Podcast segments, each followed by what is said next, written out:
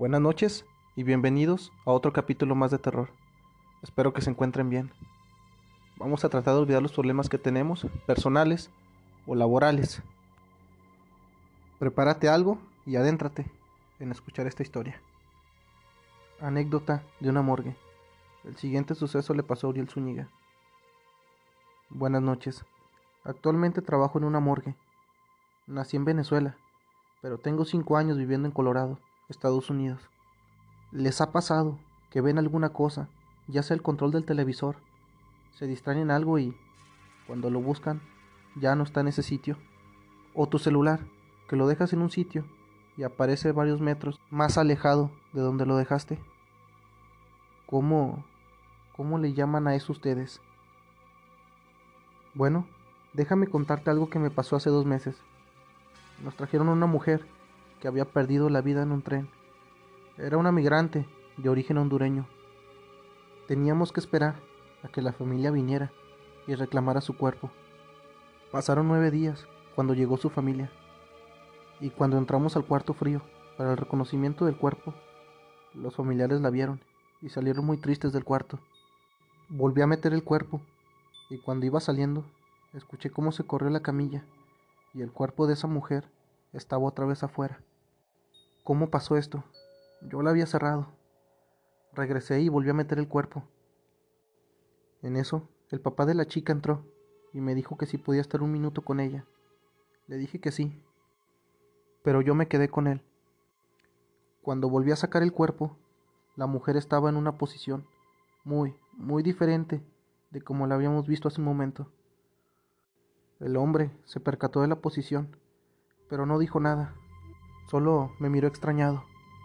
Me alejé dos minutos de allí. Estaba a unos cuantos metros de él y podía escuchar cómo él se despedía de su hija, con unas palabras que me rompían el corazón. Pero no entraré en ese detalle, creo que es personal para ellos. Cuando volví a meter el cuerpo, aquel señor y yo salimos juntos. Me tomó del hombro y me preguntó, ¿crees que haya un paraíso del otro lado? Por supuesto que sí, Claro que lo hay, de eso no hay duda. Me hizo una mueca de sonrisa y agachó su mirada. Y unos golpes, apenas perceptibles, nos hicieron voltear. Nos quedamos callados, sin dar ni un solo paso. Nos quedamos viendo los dos, pensando que tal vez lo habíamos imaginado. Y un grito, un grito retumbó en el cuarto, y las luces se apagaron.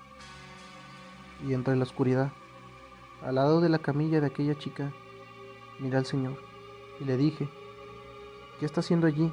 Venga, salgamos de aquí, por favor. Al lado de mí escuché la voz del hombre. No me he movido de tu lado. Sácame de aquí.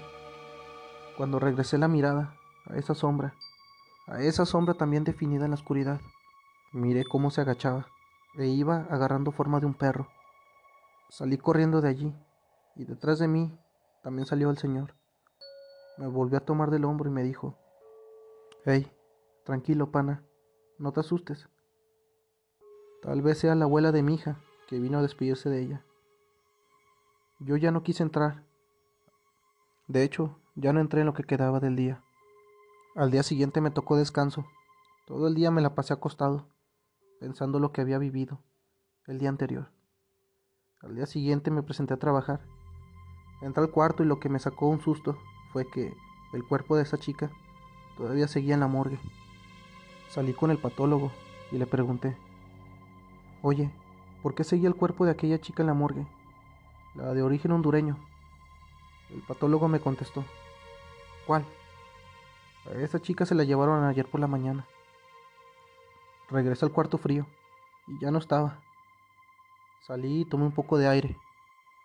Me quedé pensando que hace como una semana me pasó algo similar con el control del televisor. Lo dejé en la mesa de la sala. Salí por un momento y cuando regresé ya no lo encontré. Lo vine encontrando en la cama de mi cuarto. Entonces me volvió a pasar lo mismo, pero ahora con el cuerpo de una persona. Espero y puedas publicar mi historia y saludos a todos los que la escuchen. Bueno, esta semana cumplimos un año con este proyecto que empezó en febrero del 2021. Gracias por mandarme sus historias. Espero sigamos con ustedes muchos años más. Aunque algún día esto va a terminar. Va a tener que acabar. Espero y que falte mucho para eso todavía. Recuerda que si tienes alguna historia que mandarme, házmela llegar a mi correo electrónico, que te lo dejo en la descripción. Te dejaré una pregunta en la descripción.